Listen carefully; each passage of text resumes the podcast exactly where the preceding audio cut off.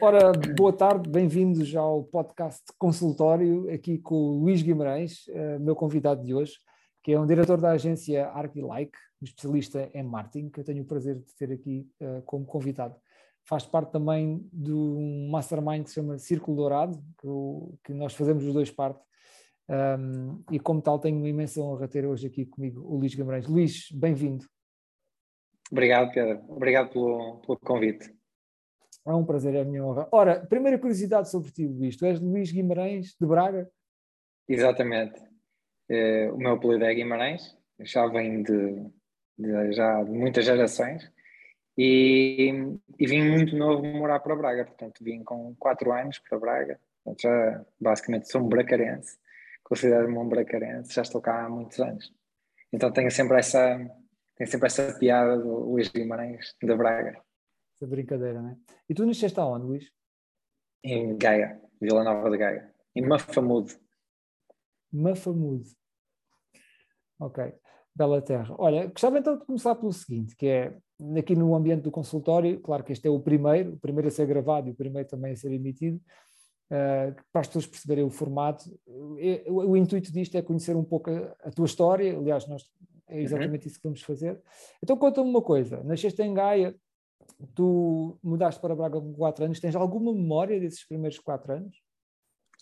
Tenho. Lembro-me de. A minha avó paterna tinha uma casa em Espinho e, e eu lembro, eu sei que morei dois anos lá e dois anos, dois anos depois no Porto, junto com os meus avós maternos, e, e recordo-me de andar de triciclo nessa casa da minha avó não sei dizer exatamente com que idade, mas foi certamente antes dos 4 anos. É a primeira é... memória que tenho. É a tua primeira memória, não é? É a minha primeira memória, sim. E como é que tu descreves essa memória? Memória normal, feliz? Consegues ir buscar alguma emoção sim, dessa? Sim, de, de brincadeira. É, de, de um miúdo que anda ali no meio de um pátio a andar de triciclo. Boa. Olha, e tu tens irmãos, Luís? Já tinhas alguém para brincar tenho. contigo nessa altura? É, eu, tenho, eu tenho cinco irmãos mais novos, todos, todos rapazes. É, não tenho, assim, a primeira memória que tenho com, embora o meu irmão a seguir seja mesmo muito próximo, portanto não chega a dois anos de diferença, é, a primeira memória que tenho com os meus irmãos é na chegada à casa de Braga. Eh, portanto, recordo-me de vir o meu segundo irmão uh, ao colo de, de, uma das minhas avós e a chegarmos entrarmos na casa. Portanto, essa é uma das minhas. É uma das primeiras memórias que me lembro de ter com os meus irmãos. Então, quando tu foste para Braga, para Braga tinhas só um irmão, já tinhas mais? Não, já tinha mais outros. Portanto, já éramos três. Já eram três, ok. Muito bem. E tu lembras-te portanto, do nascimento de todos eles? Quer dizer, dois anos, que não te lembras, não é? Não, os dois primeiros não me lembro. Lembro-me do. Não é bem do nascimento, mas daquele momento em que minha mãe estava grávida, depois o meu terceiro, o, o, o número 4, não é? Eh, de ter nascido, portanto, lembro-me dessa altura, e depois dos últimos, que são gêmeas, aí lembro-me perfeitamente e de estar à espera, lembro-me de ter a, aquela sensação de Okay? Esta deve ser a sensação que um pai tem antes de, de, ver um, de, de ter um filho nos braços, que é eu e o meu irmão a seguir a mim, portanto, os dois mais velhos, estávamos na sala de espera, à espera que os nossos irmãos nascessem. Portanto, foi uma coisa engraçada e que foi uma seca na altura. Foi, foi isto demora mesmo muito tempo. Uh, mas, é, mas desses que são muito mais novos do que eu, portanto, eu tinha 15 anos já na altura, lembro-me perfeitamente. Sim, claro, com essa idade já te lembras. Mas uh, isso é que foi uma cereja, duas cerejas no topo do bolo, não é? Terem tantos irmãos, depois de repente virem dois. Isso fez com que Sim, os quando pais... éramos quatro já era conhecido, já, já era conhecido por ter muitos irmãos, porque na nossa geração não é muito normal haver, não é? Nas anteriores sim, mas na nossa não é, não é muito normal. E então eh, então eu lembro-me de já ser conhecido entre os meus amigos como alguém que tem muitos irmãos e de repente, olha, tens mais dois. Mais dois, assim, naquela, né? E isso, eh, como é que foi, como é que era gerir esse ambiente familiar? Andavam às turras ou era, ou era a diferença de idades também ajudava a haver algum equilíbrio? Olha, eu, eu, eu nunca tive assim grandes chatices com os meus irmãos. Acho que entre eles depois havia algumas coisas, eh, mas comigo nunca, nunca tive coisas normais de miúdos, mas nada de que fosse marcante. Uhum. Uh, sempre tive uma boa relação com, com todos, ainda mantenho uma boa relação com todos. Uh, portanto, nunca tive aquela coisa de. Ah, aquelas pessoas que dizem, ah, uh, eu conheço uma pessoa que diz, ainda bem que eu não tenho irmãos, porque os irmãos isto, os irmãos aquilo. Eu nunca tive essa, essa chatice, nem nenhum, eu não tenho, e mesmo entre nós, portanto, entre todos, todos nos damos bem uns com os outros. Ah, deve ter havido aquelas coisas de miúdo, mas nada de, que fosse marcante para o resto da vida. Uh, e portanto, não tem, gosto mesmo dos meus irmãos e acho que todos, não posso falar por todos, mas, mas tenho essa percepção, pelo menos, que todos gostam de todos e todos têm, têm especial carinho por todos. Portanto. Sim. Um, e tu sentes que, ou alguma vez sentiram na vossa família que havia o favorito perante os vossos pais? Que havia um ah, que tinha mais atenção eu, que os outros ou não? Eu acho que existe isso em relação a mim, por ter sido o primeiro. Mas isso é uma coisa que nunca foi falada, nem nunca foi dito, mas eu sinto que pode, pode existir. Embora não concorde com isso, e acho que se falares com os meus pais, eles dizem exatamente a mesma coisa. É, mas em pequenas coisas noto que às vezes pode, pode parecer isso, é? mas se for é uma coisa muito, acho eu, é uma coisa muito, muito soft. Sim. Alguma vez sentiste-te responsável por seres o mais velho, de alguma forma? Sim, sim, sim, sim. Sou desde.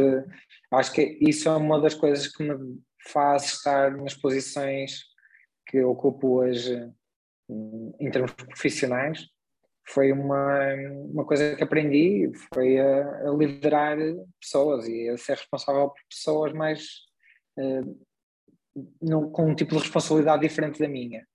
Uh, Lembro-me de uma história que ainda hoje a minha mãe conta de meu irmão seguir-me na escola primária, portanto eu tinha, tinha sete anos, estávamos na segunda e na primeira classe e o meu irmão arranhou-se, portanto, foi contra um arame farpado e magoou-se. Eu sabia onde é que a minha mãe apanhava o autocarro e fui a correr, ter com ela, que é uma distância bem, mais ou menos de um quilómetro, da escola até, até lá.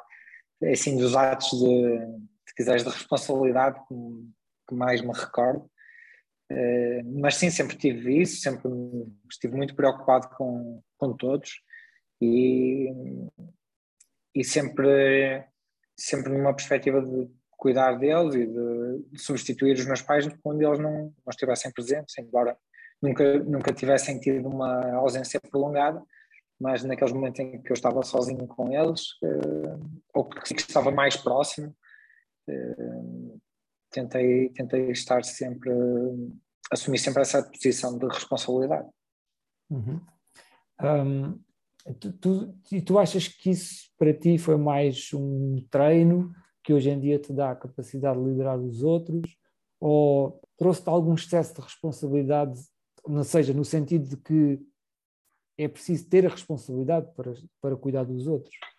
Como é que tu te vês nessa situação? Hum. Pensa lá um bocadinho que se... Acho que é um treino, acho que é mesmo um treino. É um treino. E, e estou grato por ter podido passar por isso, porque deu-me muitas das, muitas das competências que eu tenho hoje de comunicação, de cuidado com os outros, responsabilidade, vem daí. Eh, ah, não, acho que não me tirou nada, eh, deu-me deu muito. Uhum. Sim, compreendo perfeitamente o que estás a dizer. E no que diz respeito à relação com os teus pais, tu, quando te relacionavas, ou seja, na relação que tiveste, enquanto cresceste nesse ambiente com muitas crianças, davas-te mais com a tua mãe, com o teu pai? Era equilibrado ou, ou passavas mais tempo com um ou com outro? Acho que não, não acho que seja por causa da relação, ou melhor, não é, não é por causa da posição que eu tenho, de ser o mais velho, acho que tem a ver com a personalidade deles. O, a minha mãe é mais, mais aberta eh, em termos de comunicação. O meu pai, por outro lado, é mais metódico, mais fechado, mais, uma pessoa mais de de estudo, de ler, eh, mais introspectiva, portanto, e, e daí e, e, tem um lado, eh, o lado emocional normalmente não era muito visível, eh, mas, mas sempre tive uma boa relação com, com, com os dois, e, mas se calhar se quiseres mais próxima com a minha mãe, por ser mais fácil não é, o trato. Okay. E porque o meu, o meu, pai trabalhava por turnos em mais que um sítio, o meu pai foi enfermeiro, portanto, eh, também fazia com que muitas vezes estivesse mais distante ou, não, ou estivesse ausente e não facilitava esse, esse processo. Eh, numa, numa família, e pelo menos até há bem pouco tempo eu via, via isso na maior parte das famílias, a figura do pai também era sempre a figura mais autoritária, aquela que, pá, quando nós fazemos as neiras, era a que entrava, não é? É? Portanto, se calhar esse lado também pode, pode ter tido algum peso nessa, nessa relação. Sentes Mas que, é pacífico. Sentes que o teu pai era aquela figura que, se alguém fizesse mais neira, era ele que vinha chatear e que toda a gente. Sim, sim, sim. Era, pai, era o disciplinador. Disciplinador, já chatearam o pai, vamos todos, todos direitinho. Sim, sim, sim, sim. sim. E eu, eu sinto em mim, por exemplo, muitas reações que eu tenho com os meus filhos, claramente vêm de, do mesmo tipo de reações que o meu pai tinha connosco. Também és um pai disciplinador? Ah, eu tento ser um pai e que eu acho que não há uma receita perfeita para essas coisas, não é? é e tento ter esse equilíbrio entre okay, o que, até onde é que eu posso ser permissivo. Isto é sempre uma coisa, uma linha muito, é, muito ténue, não é? Até onde é que eu posso ser permissivo e até onde é que não posso.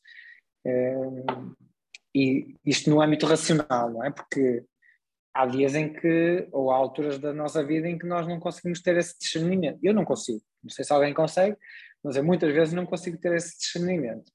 É, e gostava de, gostava de o ter. Mas acho que isso faz parte do processo e é aceitar que nós não somos não somos perfeitos e não vamos conseguir não vamos conseguir educar crianças perfeitas. Portanto, aceitando isso, acho que é pacífico. O mais importante é, é, nós sabermos que nós olhamos para os nossos filhos como perfeitos e fazermos eles sentirem isso, e por outro lado, eles também sentirem que têm o. Mas eu não perfeito. tenho essa visão. Não, não tens a visão de que eles são perfeitos? Não, não. não, não, não. Acho que são pessoas na sua tem a sua tem a sua identidade e perfeição o que é isso da perfeição não é? Sim se estivermos Porque... a falar no sentido lato de que são perfeitos eh, e não ah, são humanos tem um amor não, o que eu posso dizer é que tem um amor in... o que eu posso dizer é que tem um amor incondicional por eles que é um tipo de amor que não existe de outra forma não é? Isso é uma das coisas que eu digo a quem a quem não tem filhos é ah, só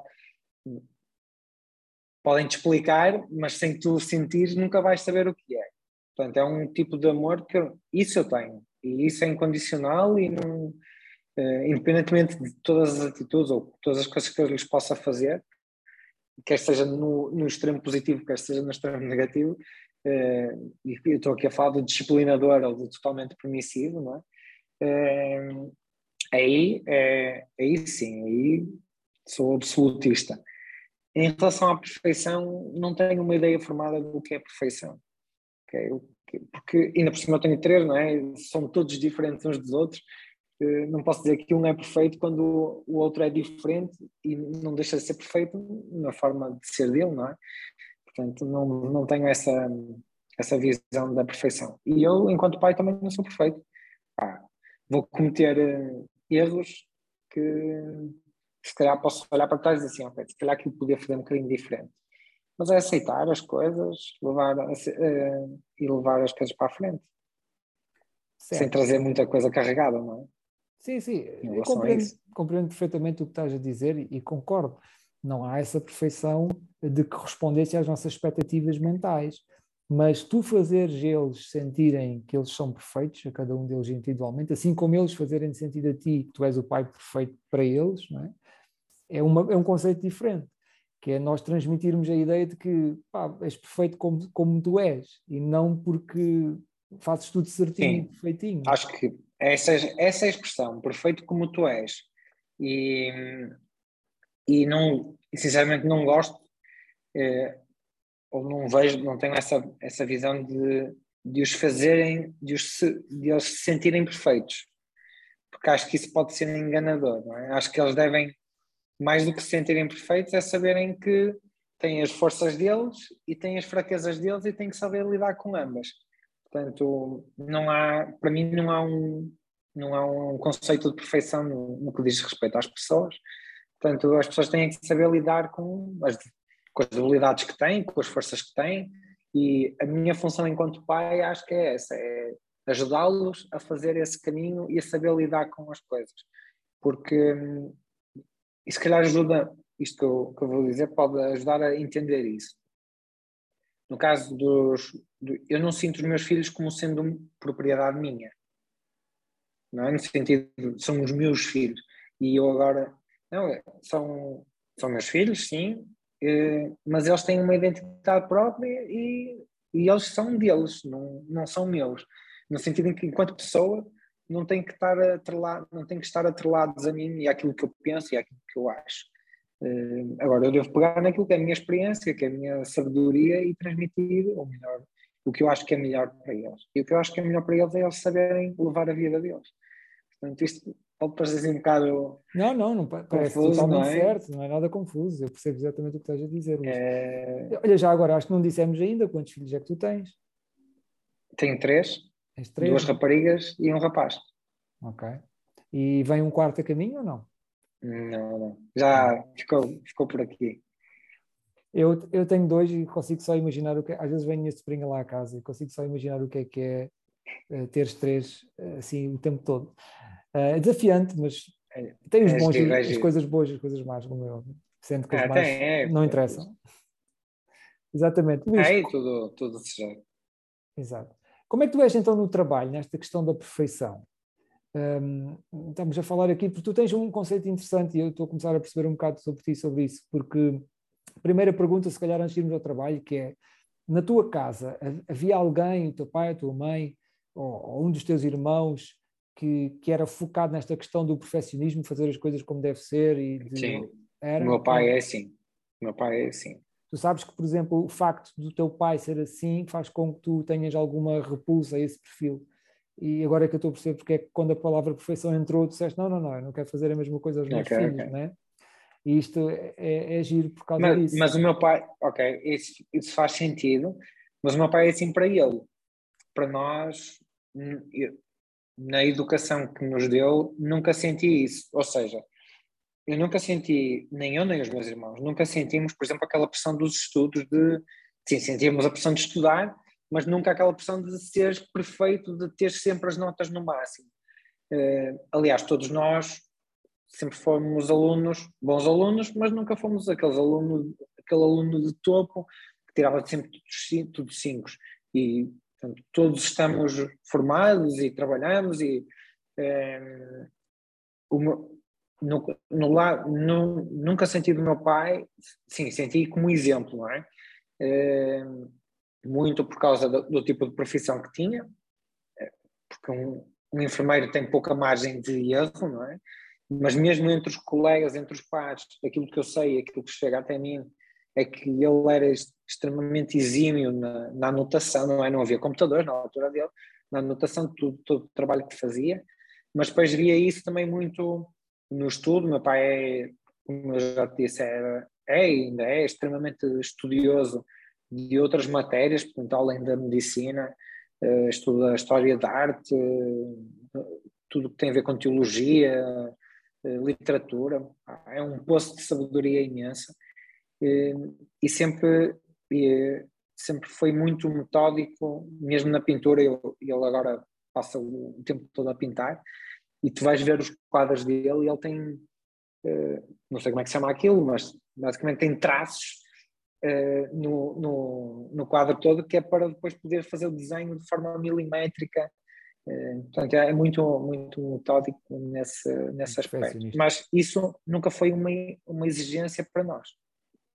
Sim, mas o perfil uh, por observação, não é? quando nós observamos, okay, okay. aí sim, aí eu transmite, sim, pode ter transmitido isso, não é que seja nenhum problema crónico, como é óbvio, mas é um, é um referencial, é um perfil. E como sim, é que tu és sim, então sim. no trabalho? Ou seja, tu tens uma equipa, és diretor de uma agência, né, da Arquilike, tens pessoas a teu cargo, uh, como é que tu funcionas com eles neste aspecto? És demasiado permissivo, demasiado perfeccionista ou estás equilibrado nesse aspecto? Como é que tu te vês assim como líder? Eu, se calhar, permissivo não é a palavra, eh, acho que estou mais próximo de, do equilíbrio, mas sei que dou muita autonomia à equipa e às pessoas. Eh, não, uma coisa que eu não gosto de fazer é microcontrole ou microgestão. Não gosto de andar, não gosto mesmo de andar, e isso é uma coisa que eu tenho que trabalhar em alguns aspectos, é, um, é uma parte importante na, na gestão, quer na gestão das pessoas, quer depois na gestão do negócio. Eh, e, e, sinto que posso ser, posso ser melhor, isso é uma. Mas, por outro lado, essa autonomia que eu dou à equipa já me foi muitas vezes eh, vantajosa. Vantajosa no sentido em que as coisas aconteceram, aconteceram sem, sem terem que estar à minha espera para tomar uma decisão e acho que isso num negócio é, é espetacular. É eu sei que também tenho ou consegui atrair as pessoas certas para permitir isso, não é? Eh, acredito que não fosse possível com todas as pessoas. Ou eu se calhar consegui passar os valores e, o, e a informação que era necessária para as pessoas poderem tomar essas decisões. Portanto, nesse aspecto, é responsabilidade minha.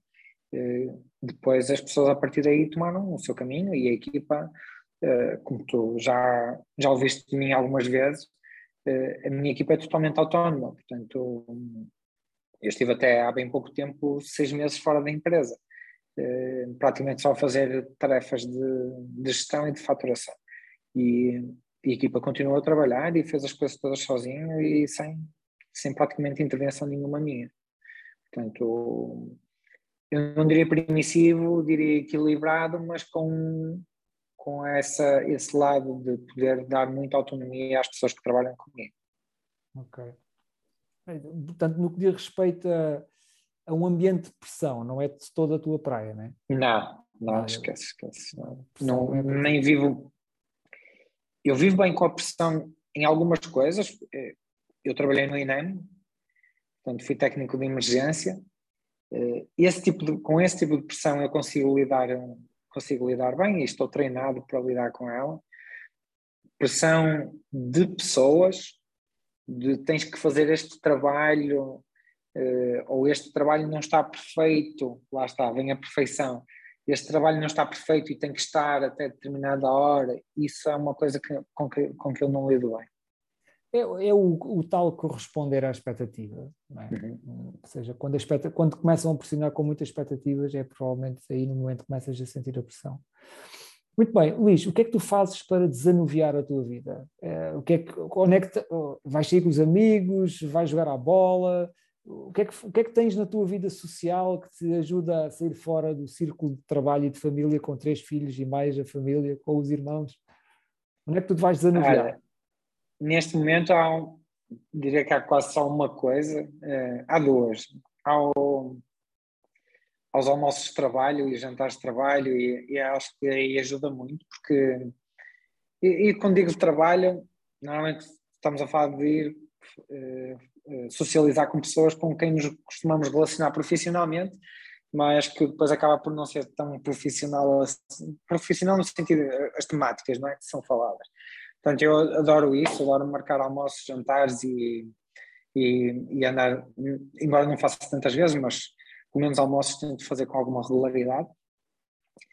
E, e depois tenho o meu grande escape neste momento são os Jogos do Porto, eu sou portista, sócio com cadeira, aí e é um escape mesmo, como tu disseste, é mesmo um escape porque vou, vejo o jogo, Uh, extravaso, não sou muito de extravasar, mas extravaso que tenho a extravasar. E depois, quando acaba o jogo, venho-me embora e chego a casa e já, muitas vezes já nem me lembro bem o que é que aconteceu no jogo. Uh, quero recuperar uma das coisas que eu fazia até há bem pouco tempo, que era correr em montanha, fazer trail e ultramaratonas. Uh, estou só a estabilizar aqui alguns processos na empresa, mas mal isso esteja estabilizado e possa ter também algum tempo para, mais algum tempo para mim, vai ser um, uma das coisas onde quero, que quero trabalhar. Porque era mesmo um escape onde só estava eu. É? Enquanto que no, no, futebol normalmente vou com amigos e há muita confusão, não dá para pensar eh, ou para libertar muitos pensamentos. Na, na corrida dá. Uh, e é, quase, é, é, um trabalho de meditação até, não é? Porque vamos ali uh, muitas vezes em transe, se quiser, porque, porque, estamos a correr e é só ver o caminho onde estamos a pisar e a cabeça vai, vai noutro, noutro sentido completamente, completamente diferente. E, e a propósito disso, posso partilhar contigo que muita gente gosta de correr, ouvir música e ouvir coisas. Eu, embora faça às vezes, mas não é a minha forma preferida de correr. Eh, quando vou gosto de, de não ter nada, é mesmo sem música, sem podcast, sem nada. Eh, portanto, isso é uma das coisas que, que sinto mesmo falta e quero regressar. Ok, muito bem, Luís. Olha, estamos a chegar ao fim. Quero-te mais uma vez uh, agradecer imenso por estares aqui e, e vou-te deixar aqui só um, um, pensamento para tu poderes explorar uhum. em ti, que tem a ver mesmo com este referencial e com esta referência do teu pai, porque quando tu descreves o teu pai como uma pessoa perfeccionista e como aquela pessoa que tem uma referência, não é de perfeição, eu sei, mas é uma referência de, de eficácia perante vocês como irmãos, um, pode, pode às vezes suscitar uh, uma dificuldade em, em corresponder um, ou em querer corresponder àquele perfil.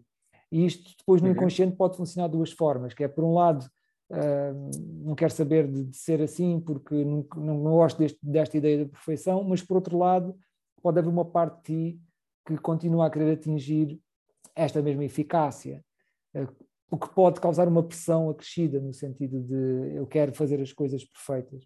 E aí acho que a tua natureza, porque tu és uma espécie uh, de cola que junta os outros, e isso, a tua família trouxe-te isso Tu és o irmão mais velho, mas nunca foste impor o, teu poder em cima dos outros, foste aquela pessoa que juntou e que de certa forma harmoniza. Penso que isso é uma característica muito importante da tua personalidade, que és aquela pessoa, e nota-se isso quando tu estás nos ambientes, tu acabas por harmonizar tudo à tua volta, com o teu bem-estar, com a tua leveza, com a tua natureza. Acaba por ser só se calhar explorares um bocado essa ideia desse, desse perfil, no sentido até que ponto é que tu às vezes foges, cá está, de um conflito ou de uma coisa assim desse género, um, porque este referencial aqui foi realmente muito forte. Não é que isso tenha nada de mal, não é que nada patológico nem traumático, obviamente, nisso, né? mas é só para nós pensarmos até que ponto é que eu evito uh, uma característica minha de personalidade, fruto daquilo que foi a minha história, não é? Um, já tinhas pensado alguma vez nesse ponto de vista ou faz-te sentido isto? Hum, não, eu, eu, eu, tenho consciência de que algumas características minhas são uh, não são hereditárias, mas são de, do contexto familiar, é? tenho, essa, tenho essa consciência em algumas coisas, nessa em particular da perfeição não, nunca tinha pensado nisso uh, e, e, faz, faz muito sentido uh, porque, porque eu tenho não é repulsa, não é? Mas, é, mas, mas fujo muito da fujo muito da, da perfeição até de uma forma bastante inconsciente e até quando estou no consciente estou a pensar que, que, se tu sabes como fazer, sabes o que é que é preciso fazer, porque é que não fazes como deve ser feito, perfeito, uh, que é uma coisa que a mim me faz um bocado de confusão, é aquelas pessoas que têm o outro lado, que é os perfeccionistas, não é? eu, não, eu, eu não consigo perceber como é que uma pessoa consegue ser, ter essa ideia sempre presente de ser perfeccionista. Uh, também estão movidas e, por coisas inconscientes delas, uh, mecanismos que elas têm. É, sim, sim. O que eu estou a dizer é que para mim isso é uma não coisa que não, não, não, faz muito sentido. E, portanto, eu, e, olhando para, para esse referencial, faz, faz sentido. É uma questão de começar a trabalhar isso. Boa. Fico contente, tenha conseguido dar aqui qualquer coisa de novo para ti. Não, Luís, sim, foi um sim, prazer sim. imenso que estejas tido neste podcast, o primeiro vai ser uma estreia, tanto o primeiro gravado e o primeiro emitido. Obrigado pela honra de ser o primeiro, Pedro. E voltes muito sucesso aí para o podcast, de certeza que vais ter, vais ter muitas conversas interessantes e eu vou ser um dos ouvintes atentos. Espero bem que sim, vamos contar com isso. E olha, a melhor sorte para os teus negócios, para a tua família e para tudo. E para ti também. E estaremos juntos em breve. Um abraço, Luís. Obrigado. Um abraço.